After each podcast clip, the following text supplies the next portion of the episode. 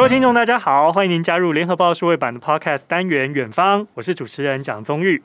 美国撤军阿富汗，神学士攻城略地，掌控了阿富汗，大量的民众逃离，甚至有民众呢冒险把婴儿抛过了铁丝网，哀求当地的英军来协助。那么，美国总统拜登的决撤军决策呢，导致阿富汗变天，引发了欧洲哗然，甚至还被美国媒体跟欧洲国家批评是历史性的错误。后续的局势可能如何演变？今天的远方一起来聊聊。邀请到的是联合报副总编辑郭崇伦，欢迎郭副总。终于好，各位听众大家好。好，美国宣布撤军的最后期限是八月三十一号，但是现在呢，期限还没有到，神学士就已经攻城略地，直取首都了，甚至逼迫政府转移政权。跟副总首先请教的是，神学社行动为什么又急又快呢？这跟美国扶植二十年的阿富汗政府军不战而降有没有直接的关联？呃，当然，这个跟阿富汗政府军嗯、呃、不战而降是有很大的关系啊。阿富汗政府军现在美国训练出来大概有三十万，嗯哼，那嗯、呃、神学士大概是只有七万，所以相差的非常多。但是呃。在过去的两三个月看得出来，凡是一遭遇，几乎那个政府军是整团整营的人在投降。嗯哼，呃，为什么会这样子呢？其实大家是都没有士气了。呃，有人就把这个主要是归于，因为美国很早以前就说要撤出阿富汗。是。你没有了美国的支持啊，其实阿富汗的政府军根本就很难打，他的所有的后勤补给啊，都是由美国这边来的。是，那美国在川普去年在谈的时候，就是没有让阿富汗呃政府参与在这整个谈判里面，嗯、所以等于是美国私下跟神学士他们已经达成了协议，然后要阿富汗政府只有概括承受了。嗯哼。呃，这个事情我觉得是导致最后没有士气一个最重要的原因。哇，所以就像副总刚刚讲的，其实有三十万大军就对上了七万的这个神学士，对对，大家却选择不战而降，因为背后有这一段就是让他们士气锐减这个原因在。好，那我们现在看到呢，阿富汗首都。喀布尔机场呢，大概有四千五百名的美军驻守，但是机场连外道路都被神学士给控制住了。那么，美国驻阿富汗大使馆呢，十八号就已经通知了当地的美国公民，并且强调无法保证能够安全抵抵达机场。这显示美国撤军跟撤侨的行动显然是产生了变数啦。而且最新的消息是，美国国防部呢已经开始征用民航机，这是历来第三度征用民航机投入军事的运输任务。当然呢，撤除的地点就不再是阿富汗的首都喀布尔机场，而是从德国、卡达这些地方呢来进行输运。那么，请教副总的是，如果八月三十一号期限一到，美国公民没有办法离开阿富汗的话，会不会再度面临人身的安全呢？呃，当然是因为现在。已经发生了很大的问题，就是，呃，神学士现在在各个地方挨家挨户的在搜查，呃，凡是跟美国政府曾经或者美国驻军有过关系的人，是那呃，美国的公民虽然是你拿着证明可以想办法到了机场，你可以被撤走，但是这里面也有很多的困难。里面包括就是你能不能到了机场？嗯，呃，其实神学士现在把守这个机场的外面所有连外道路啊，有人说到了机场之前要经过十几个关卡，每个关卡都有可能被呃遭受到呃屈辱，甚至甚至被逮捕啊。那这个是一个很大的问题。呃，拜登是说，呃，最近的整个撤离的行动已经在加快了。呃，最近的一个周末，就是上个周末，他大概撤出了一万人。可是，嗯、呃，现在即使经征用民航机，最大的问题是你要怎么样子来处理这些人？不只是美国人而已，还有很多呃阿富汗人，他们拿了就是这个这个签证。现在美国当局最担心的就是神学士或者恐怖分子会混在这些人里面，到了美国或到了别的地方，所以他是经过一个相当的一个要筛选的过程。嗯哼，他要跟你呃询问你的家里面的背景，然后确定你不是恐怖分子，才让你进来。所以这就让整个程序哦，从之前开始就非常非常的慢。那你将来也不会直接就到美国或者是到欧洲各地，你还要经过呃经过中东的美军基地来做中作为中继站。嗯哼，所以这些民航机就是从中继站再把它把它们再回到美国的用作那个用途，所以整个的过程也许比我们想象的要更复杂一些。嗯哼，怎么样子到了机场？到了机场之后，呃，你还要经过身份查验，然后再到一个第三国，然后再去呃在做中间的这个过滤，所以。呃，这些人真的能够出来是非常非常不容易的，是。也就是说，拿着美国护照，哎，都无法确认他是不是真的具有这公民身份。有些可能是神学士组织他们自己特别去伪装或伪造的，所以这也造成了说，在过滤的关卡当中会更加耗时费力。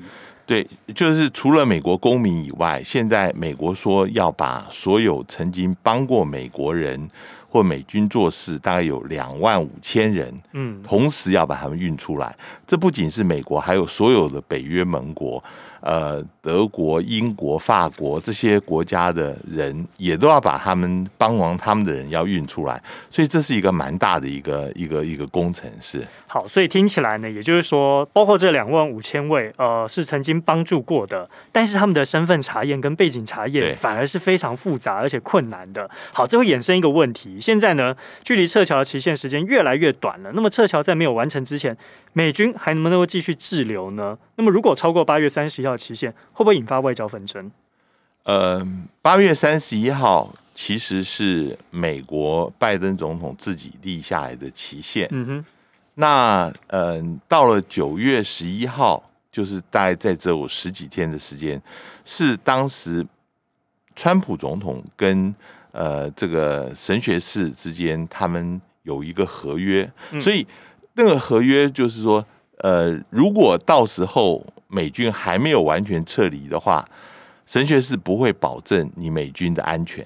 嗯，当然以美国现在在那边的军力，神学士也不会笨到就马上开始攻击啦。但是，呃，拜登也必须要考虑到，他如果是能够呃及早做完，把这个美军也能够及早撤出，会减少这个人员的伤亡。否则你在那边待得越久，将来的不可测的事情就越多。这里面还有一层，就是说。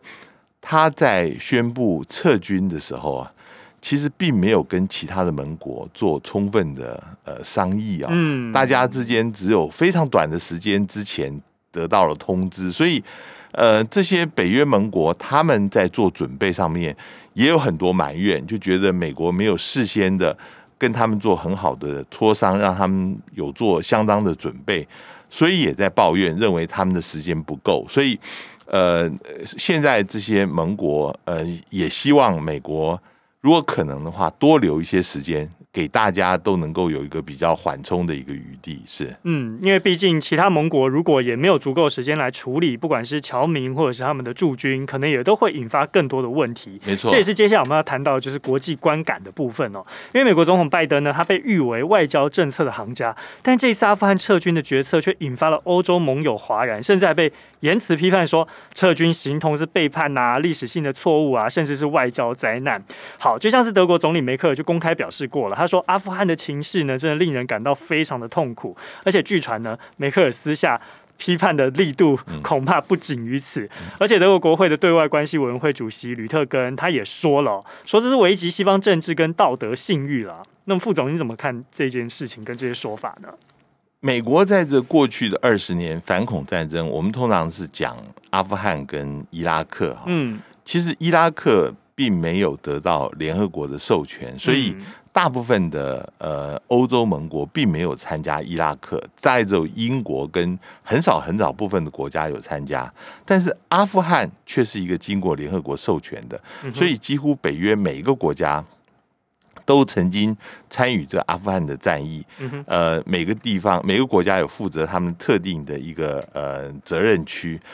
你你如果说要撤军的话，不是只有美国人的事情，其实这也牵涉到，呃，北约这个组织在海外的一个很重要的一次行动。嗯。那如果说在这个大家不能够一起走、一起来，呃，这会让整个其他的盟国会认为，你国美国只注重自只注重自己的利益，然后完全不顾其他国家的。我觉得这个对于下一次，如果你还期待美北约盟国跟你一起来呃打这个仗的话，会有困难。就比如说，有人讲你下一次在印太地区呃发生如果这样类似的军事冲突的话，很多人会举到就是说，你当时在阿富汗其实都没有顾到我们。嗯哼。那甚至有一些国家，呃，受到美国保护或者是安全承诺的，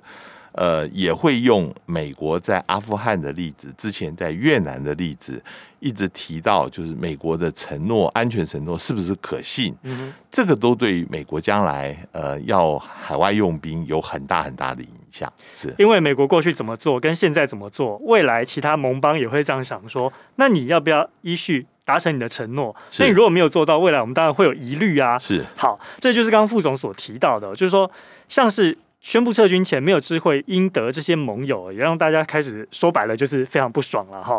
英国国会外交委员会主席图根哈特他就说了，他们现在开始反思如何对待盟友，以及如何捍卫自身利益。这盟友讲的当然就是美国，甚至包含了法国总统马克宏这些欧盟领袖也说了。未来要就安全政策议题减少依赖美国，要侧重所谓的战略自主。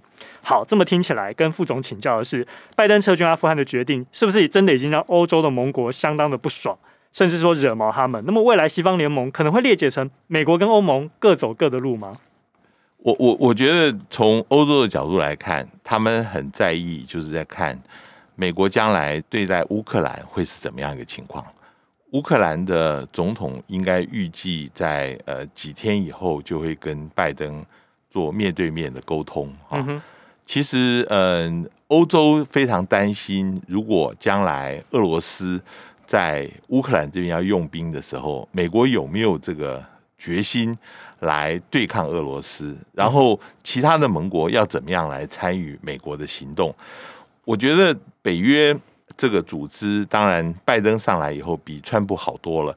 川普那个时候就说，根本我就不理这个北约组织。我说那个时候美国就是被占便宜太久了，然后这些嗯其他的国家都不肯嗯把自己的国防预算再提高。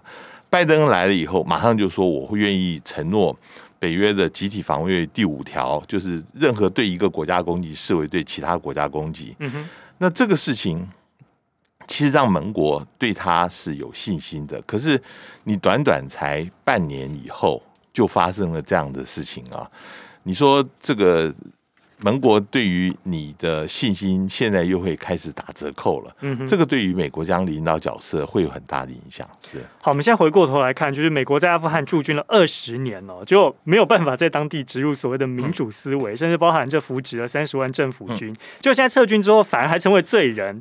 甚至还会丢失盟友？我们眼下看到这个情况，可以直接下这个定论吗？我是比较从这个角度上面是同情拜登的。嗯，好，拜登在解释为什么他要撤退的时候，就说我们没有办法来做这个 nation building 的事情，嗯、就是我们要让一个嗯、呃，其实它不是现代化，它是前现代的一个国家，像阿富汗，这个是一个完全是一个。封建，呃，它是一个部落的一个一个统治的国家，你要一步就跨到现代化社会，要建立起民主是非常非常难的事情。嗯、美国，呃，之前九一之后，呃，他做了他驻军进去已经花了二十年了。嗯哼，那什么时候是最好的撤出来的时候呢？拜登也在问挑战他的人是。在一年，在两年，还是在五年？你在钱继续花下去，你的时间继续留在那里，你能够变得更好吗？嗯、阿富汗这个国家现在看起来并不会变得更好，嗯、所以，呃，我在这方面是同意，就是拜登说的，没有什么时间是最好撤出来的时间。但是啊，我我对拜登很不能谅解，就是说。他应该在做这个事情的时候，可以做得更好一些。呃，不管是在跟盟友之间的磋商，不管是在美军能够至少能够留在阿富汗更长一点时间，或者留在据守在一个像它北部一个巴格兰空军基地，那是非常大的基地。如果是能够用那个作为一个跳板的话，也许处理事情会更好一些。所以，呃，这个在国内，美国国内现在的批评也是集中在这里，因为从川普开始就说要撤出阿富汗，所以两党是一致就觉得阿富汗这个问题一定要解决。但是你现在美国部队先于美国公民先撤出来，或者是你留下八百多亿的美军最精良的装备给他们，然后现在是由神学士在占据，哇，这这这个后患无穷，简直是是。嗯好，这么说来，也就是说，二十年来投入的资金跟资源真的是负担，对美国来说也相当的沉重。也诚如副总所说的，外来刺激能不能在短时间里面促进所谓的内部质变，这恐怕真的不是短短二十年能够马上见到成效的哦。所以我们要来看一下阿阿富汗内部的局势，接下来可能会如何演变。神学士现在宣布了要建立伊斯兰酋长国，未来呢将要以伊斯兰的律法来治国，而且可能会采取所谓的执政委员会的形式，由最高领袖艾坤萨达来统领。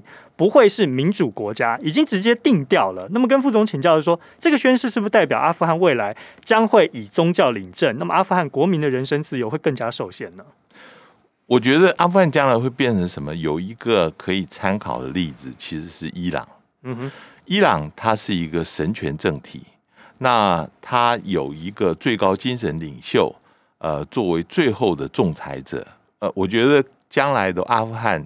也可能有一个最高精神领袖，但是也会有一个呃民选的呃领袖，就像总统这样子，在伊朗，嗯，他来主政，他负责经济、内政，呃，还有部分的外交等等事情。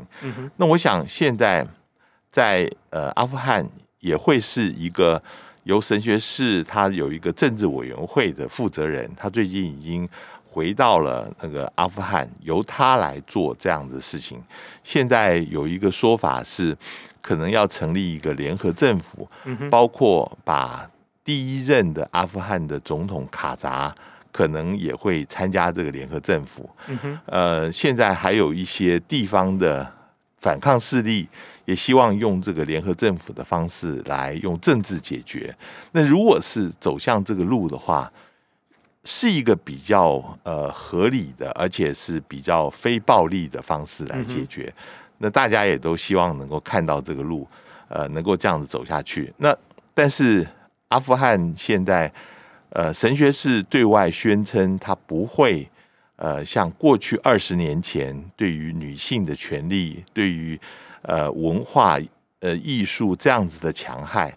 是不是如此？其实，呃，大家都还是会怀疑的，因为他，呃，毕竟这个治理是按照，就像是伊朗一样，会按照回教律法来治理。嗯哼，那不是像我们外面所所理解的，是有某个程度的法治。那回教律法其实基本上是出自《可兰经》，那这里面，呃，跟我们现代意义上面的。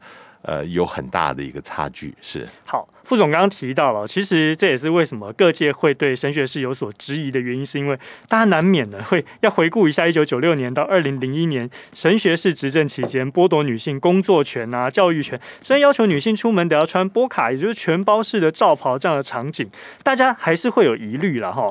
但神学士宣誓说他们不会成为国际恐怖分子的保护伞，这项承诺是至关重要的。特别呢，神学士的声明呢也不含糊，一再表达他们是一支纯阿富汗的武力，未来呢将不会参与或者是赞助国际的圣战。好，副总，您觉得呢？接下来的神学士如果执政，不管是采取联合政府或者所谓的神权政体，能够完全摆脱恐怖主义这样的指控吗？这个事情我是有有有疑问的哈。嗯、其实根据联合国安理会在今年年中还有一个报告，嗯哼，说其实现在在神学士统治的区域里面，这些恐怖分子都还是在的，包括基地恐怖组织，包括呃伊斯兰国，包括呃大陆最在意的东突厥这些斯兰运动。那这些恐怖主义，呃，他们在这两三个月当中是跟神学士并肩在打天下的。嗯，他们呃有自己的区域在扩展。所以你说打下天下以后，呃，神学士能够对他们有效的约束嘛？嗯，这个是一个一个问题。那嗯、呃，虽然现在神学士说他将来不会支持自己从自己境内呃发动的恐怖主义啊，嗯哼，但是这些呃恐怖组织会不会听神学士的？呃，我觉得这个都是嗯、呃，其实打天下容易，要治天下不是这么容易。那当然，现在国际希望能够有一些约束，包括呃用钱来约束它，像呃现在以前阿富汗中央银行在国外都还是有存一些外汇的账户，现在都被冻结了。那有些很多国家，像中国大陆，它是用。经济援助来来诱惑呃神学士，希望能够放弃呃恐怖主义的念头，但是这个事情嗯、呃，就是现在要看神学士在治国方面能不能够走向一个正常化国家的一个方式。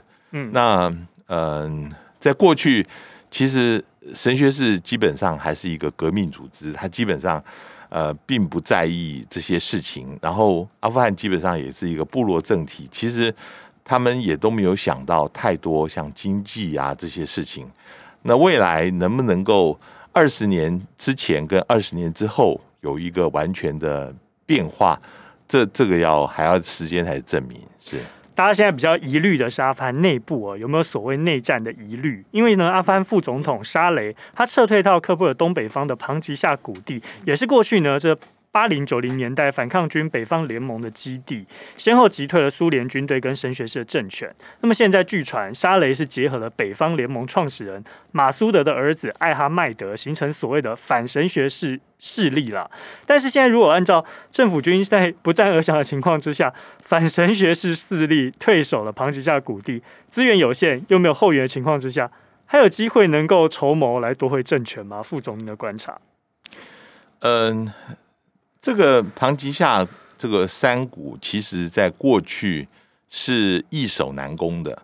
在嗯，当时苏联占据阿富汗的时候，苏联军队以这么精良的设备都打不下来。后来阿富汗那个被神学士占领，那他们在九零年代也打不下来。嗯哼。这个地方其实是新都库什山的一个山脚，它呃等于是三面都是高耸，中间一个凹，呃另外一面是凹地啊，所以嗯、可以守得住，但是这有一个前提，就是你必须要有外面的支援。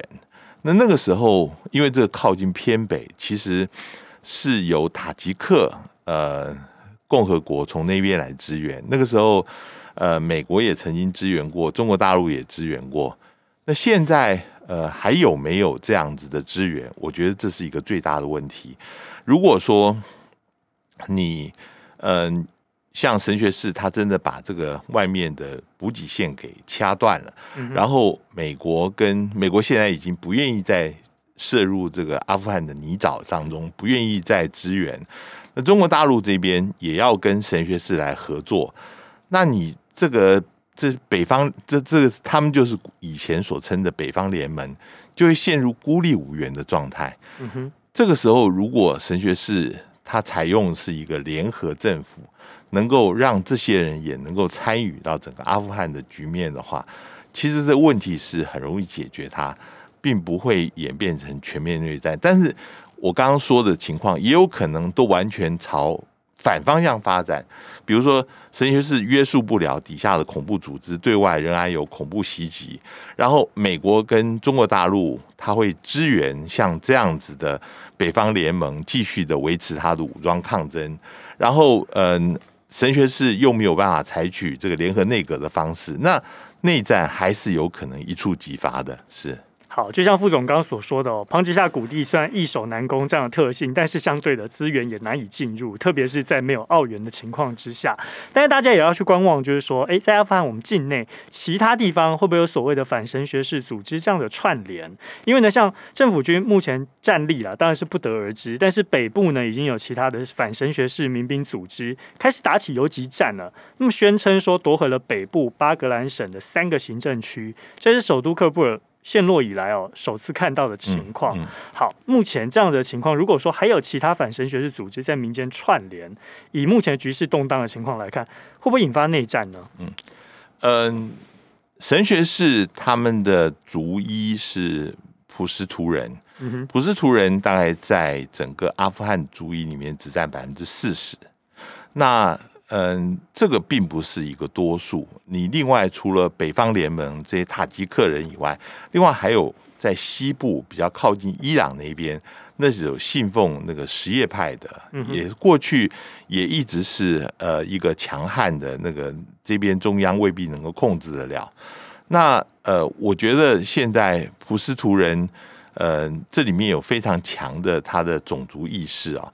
将来，嗯，他能不能够走向一个现代化国家，能够把阿富汗，呃，变成一个不是有种族歧视、宗教歧视的一个地方，这是看他将来能不能避免内战一个很重要的一个关键。所以，嗯，我知道国际上面现在大家希望能够联合脚步，能够呃逼这个神学士政权能够逐步的走向正轨。但是大家之间也有勾心斗角。美国希望把这个烂摊子丢给中国大陆跟俄罗斯，让他们去伤脑筋。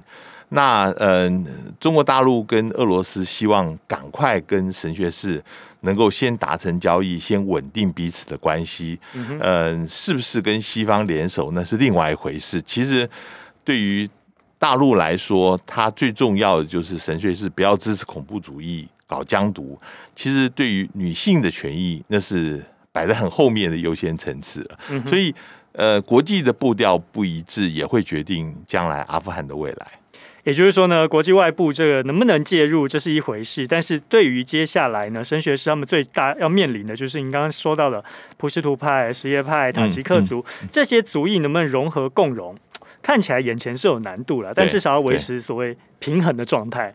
他才能够对他的执政不会造成太大的影响。是。好，那么今天也非常谢谢联合报副总编辑郭崇伦郭副总来跟我们分享了这么多阿富汗的精辟分析。那我们今天远方到这边喽，更多阿富汗的相关新闻跟专题报道还有分析，也欢迎持续加入联合报数位版。我们远方下次再见喽，再见，拜拜。更多精彩的报道，请搜寻 VIP 大 U 点 com。联合报数位版，邀请您订阅支持。